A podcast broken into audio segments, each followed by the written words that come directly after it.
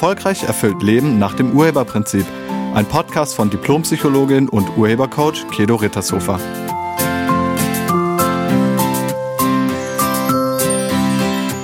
Hallo, herzlich willkommen und schön, dass du da bist.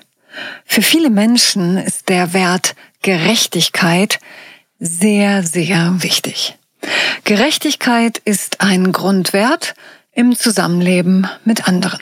Ursprünglich bestimmt die Gerechtigkeit das, worauf Menschen ein Recht haben. Gerechtigkeit bedeutet Gleichheit vor dem Gesetz. Also unabhängig von Rang und Namen gelten die Gebote und Verbote für alle Menschen gleich. Jeder muss vor Gericht und Gesetz absolut gleich behandelt werden. Das nennt man Gerechtigkeit. Und dann haben Menschen diesen Begriff für sich erweitert. Zum Beispiel nicht mehr nur vor dem Gesetz gleich, sondern auch sozial gleich, also soziale Gerechtigkeit. Was genau darunter zu verstehen ist, darüber gehen die Meinungen auseinander. Immer, wenn Meinungen auseinandergehen, kann man davon ausgehen, dass das, worum es geht, eine Interpretation ist. Also keine Tatsache. Weil wenn es eine Tatsache wäre, dann würden ja die Meinungen nicht auseinandergehen. Und jetzt schauen wir mal bei dir. Wie wichtig ist dir Gerechtigkeit? So im Alltag. Also nicht vor Gericht, sondern im Alltag. Wie wichtig ist dir das? Und was genau verstehst du darunter? Wann ist für dich etwas gerecht und wann ist für dich etwas nicht gerecht? Gerechtigkeit ist eine Interpretation und Gerechtigkeit wird sehr häufig mit Gleichheit verwechselt. Also Gleichheit ist dann automatisch Gerechtigkeit. Siehst du das auch so? Das kann man so sehen ist aber nicht die Wahrheit. Gerechtigkeit ist Gerechtigkeit und Gleichheit ist Gleichheit. Aber Gleichheit ist nicht Gerechtigkeit und Gerechtigkeit ist nicht Gleichheit. Und trotzdem kannst du das denken. Und wenn du das denkst, also wenn das deine Interpretation ist, wenn du diese Interpretation glaubst, dann hat das Konsequenzen. Genau dazu, also zu diesem Thema mit Gleichheit und Gerechtigkeit und so, hatte ich vor ein paar Tagen ein Coaching-Gespräch mit einer Frau, nennen wir sie Susanne. Susanne ist 28 Jahre alt, sie ist Assistenzärztin in einer Klinik und ähm, sie ist seit drei Jahren in einer festen Beziehung und lebt jetzt mit ihrem Freund seit einem Jahr zusammen in einer gemeinsamen Wohnung. Ihr Freund, nennen wir ihn Andreas, ist 31 Jahre alt und er arbeitet als Journalist bei einer großen Zeitung in Frankfurt. Susanne kam zu mir, weil sie und ihr Freund sich sehr häufig streiten und dieses Streiten wollte sie unbedingt beenden. Sie wollte, dass sie wieder entspannt miteinander sind und glücklich miteinander sind. Im Streit zwischen den beiden ging es überwiegend um die Haushaltsführung also um die anliegenden Hausarbeiten. Sowas wie sauber machen, aufräumen, Wäsche waschen, bügeln, einkaufen, kochen, Leergut wegbringen und so weiter. Susanne ist der Meinung, dass fast alles an ihr hängen bleibt und Andreas sich nicht richtig, also gerecht daran beteiligt. Sie findet, dass sie sehr viel mehr im Haushalt macht als er und das ist in ihren Augen absolut ungerecht. Also will sie, dass er mindestens genauso viel macht wie sie. Und eigentlich denkt sie, dass er mehr machen sollte als sie, aber dazu später. Susanne hat Schichtdienst im Krankenhaus und ihr Freund Andreas hat geregelte Arbeitszeiten. Und manchmal, beziehungsweise häufiger, arbeitet er auch von zu Hause aus, also im Homeoffice. Und genau deshalb könnte er ja auch mindestens genauso viel machen wie sie. Alles andere findet Susanne ungerecht. Gerade in Partnerschaft haben sehr viele so einen Gleichheits-, Gerechtigkeitsanspruch. Hast du den auch? Denkst du, ihr solltet genau gleich viel machen im Haushalt? Und wenn du das denkst, warum denkst du das? Im Coaching-Gespräch mit Susanne stellte sich heraus, dass Gleichheit, getarnt als Gerechtigkeit, ein sehr hoher Wert von ihr war. Diese hohe Wertigkeit hatte sie seit ihrer Kindheit.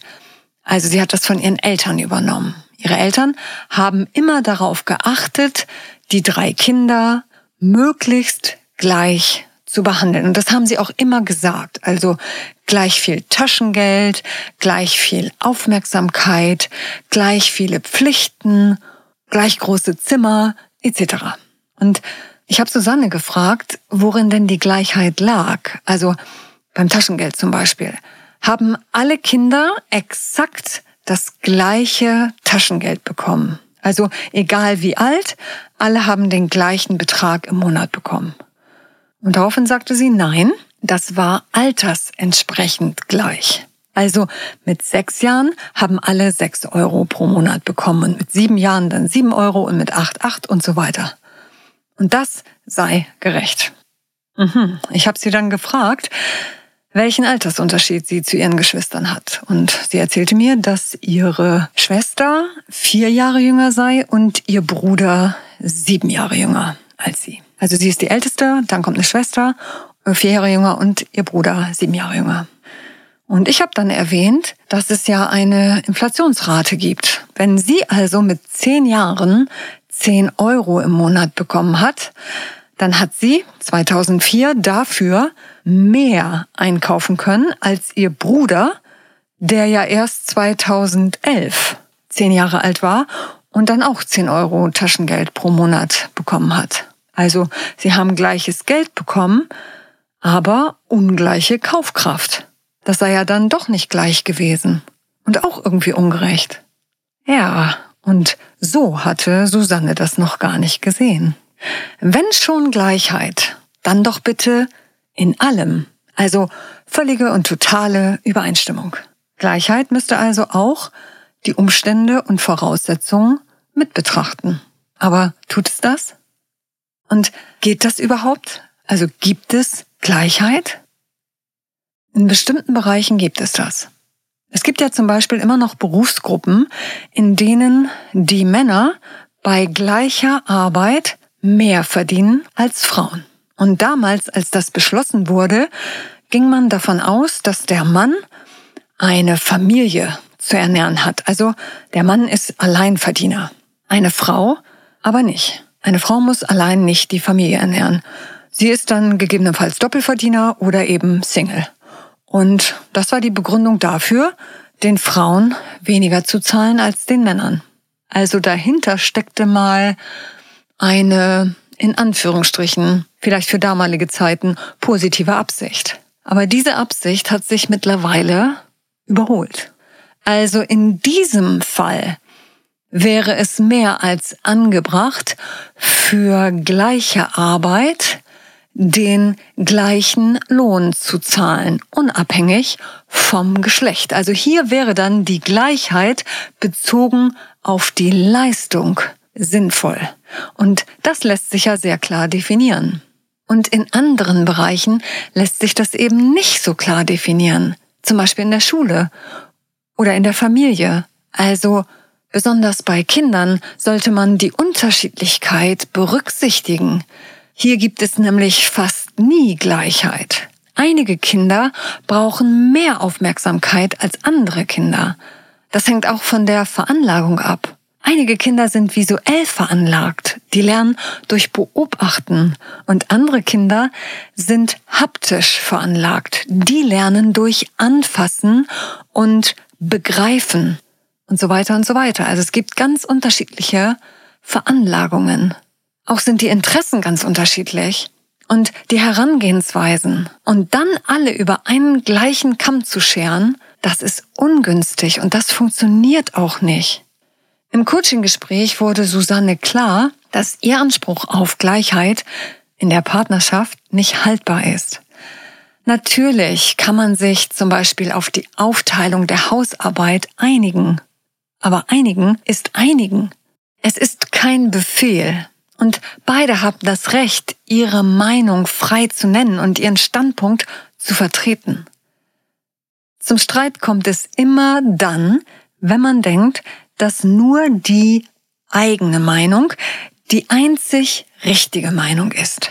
Wenn man also davon ausgeht, nur man selbst ist im Recht und alle anderen sind im Unrecht. Dann gibt's Streit. Wenn ich also denke, dass meine Interpretation die einzig wahre ist, dann kommt es unausweichlich zum Streit. Wenn man also Streit vermeiden will, sollte man damit aufhören, Recht haben zu wollen. Susanne hat ihren Rechthabeanspruch im Gespräch aufgelöst. Sie hat auch erkannt, dass darunter noch was ganz anderes lag. Sie fand es nämlich auch maximal ungerecht, dass ihr Freund mit seiner Arbeit, die doch so viel weniger anstrengend ist als ihre, mehr Geld verdient als sie. Er hat keinen Schichtdienst, viel weniger Stress, viel weniger Verantwortung, er kann vom Homeoffice aus arbeiten und verdient auch noch mehr Geld. Und genau das war der eigentliche Vorwurf. Und weil er es im Alltag so viel leichter hat als sie, sollte er es gefälligst im Haushalt schwerer haben. Das sollte die ausgleichende Gerechtigkeit sein. Auch in diesem Vorwurf ging es wieder um Gleichheit. Sie hat dann erkannt, dass sie ja auch die Möglichkeit hat, einen anderen Beruf auszuüben. Sie wollte Ärztin werden und sie wusste damals, was das bedeutet. Und ihr Freund wollte kein Arzt werden, der wollte Journalist werden. Und das sind nun mal zwei völlig unterschiedliche Berufe, die sich absolut nicht vergleichen lassen. Wenn Susanne das so sehr stört, müsste sie ihren Beruf verändern und auch Journalistin werden. Außerdem muss sie ja nicht für immer im Krankenhaus bleiben. Sie kann sich als Ärztin ja auch selbstständig machen irgendwann. Und dann hört vielleicht auch der Schichtdienst auf. Susanne hat das im Coaching-Gespräch aufgelöst und die Grundlage für ihren Dauerstreit mit ihrem Freund ist dadurch verschwunden. Gleichheit ist nicht Gerechtigkeit. Gleichheit kann eine Bedingung sein und dann ist das Verhandlungssache hundertprozentige Unterschiedslosigkeit, also absolute Gleichheit, gibt es in der Natur nicht. Wenn du den Anspruch auf Gleichheit in der Partnerschaft hast, dann solltest du den bitte sofort aufgeben, weil ihr seid nicht gleich. Und die Aufgaben im Haushalt, die könnt ihr doch verteilen. Ich lade euch ein, mal eine Liste zu machen von all dem, was im Haushalt so zu tun ist. Also bügeln, waschen, Geschirrspüler einräumen, ausräumen, Fenster putzen, Staubsaugen, Müll entsorgen, aufräumen, kochen, einkaufen und so weiter. Alles mal aufschreiben. Und dann schaut ihr euch die Liste an und jeder schreibt seinen Namen hinter das, was er oder sie gerne macht. Und wenn ihr beide das fertig habt und ihr habt Kinder im Haus, dann könnt ihr die fragen, welches Sie davon gerne machen wollen. Und alles, was nicht zugeordnet wird und übrig bleibt, wird dann entweder an Dienstleister delegiert oder ihr findet eine gemeinsame Lösung, die für alle funktioniert. Man wird sehr kreativ dabei und man kann richtig Spaß dabei haben. Wenn Gerechtigkeit bzw. Gleichheit bei dir im Wertesystem sehr hoch angesiedelt ist, dann ist das ein emotionaler Knopf in deinem Leben und wenn du Kinder hast, dann werden die diesen Knopf sehr wahrscheinlich häufiger mal drücken, um zu bekommen, was sie wollen. Denn bei diesem Thema bist du dann erpressbar. Im Elternintensivkurs berichtete eine Mutter davon, dass ihre zwölfjährige Tochter immer wieder behauptet, dass sie, also die Eltern, sich in der Erziehung total ungerecht verhalten würden. Die jüngere Schwester, die drei Jahre jünger ist, also neun Jahre alt, müsse viel weniger mithelfen als die Zwölfjährige. Und die Neunjährige bekäme auch immer mehr Aufmerksamkeit und dürfe viel, viel mehr als die ältere Tochter. Und das sei echt ungerecht von den Eltern. Und mit diesem Argument trifft sie ihre Eltern genau da, wo es weh tut. Denn ungerecht wollen die auf keinen Fall sein. Das ist für die Eltern ein ganz hoher Wert. Ja, und solange die Eltern Gerechtigkeit mit Gleichheit verwechseln, wird die Tochter das Argument für ihre Zwecke weiterhin benutzen. Sie müssten den Satz ändern. Sie müssten sagen, wir behandeln euch altersgerecht. Und insofern dann auch altersentsprechend gleich. Eine Zwölfjährige kann sehr viel mehr Tätigkeiten übernehmen als eine Neunjährige. Und damit wird die Zwölfjährige dann dieses Argument der Gleichheitsgerechtigkeit sehr wahrscheinlich nur noch ein paar Mal versuchen, um zu bemerken, dass es nicht mehr trifft. Ich lade dich ein, den Anspruch auf Gleichheit, falls du den hast, wirklich mal zu überdenken. Dein Wertesystem ist nicht in Stein gemeißelt. Du kannst das jederzeit optimieren und verändern. Frage dich, ob deine Werte wirklich funktional sind für ein glückliches Leben. Und wenn nicht, dann verändere sie. Es sind doch deine Werte. Du kannst sie jederzeit verändern. Ich danke dir fürs Zuhören und ich wünsche dir eine wunderschöne Woche. Sei nett zu dir und zu allen anderen. Tschüss. Sie hörten einen Podcast von und mit Diplompsychologin und Urhebercoach Kedo Rittershofer. Wenn Sie mehr über die Angebote von Kedo erfahren wollen, schauen Sie im Internet unter www.urheber-prinzip.de. Vielen Dank und auf Wiederhören.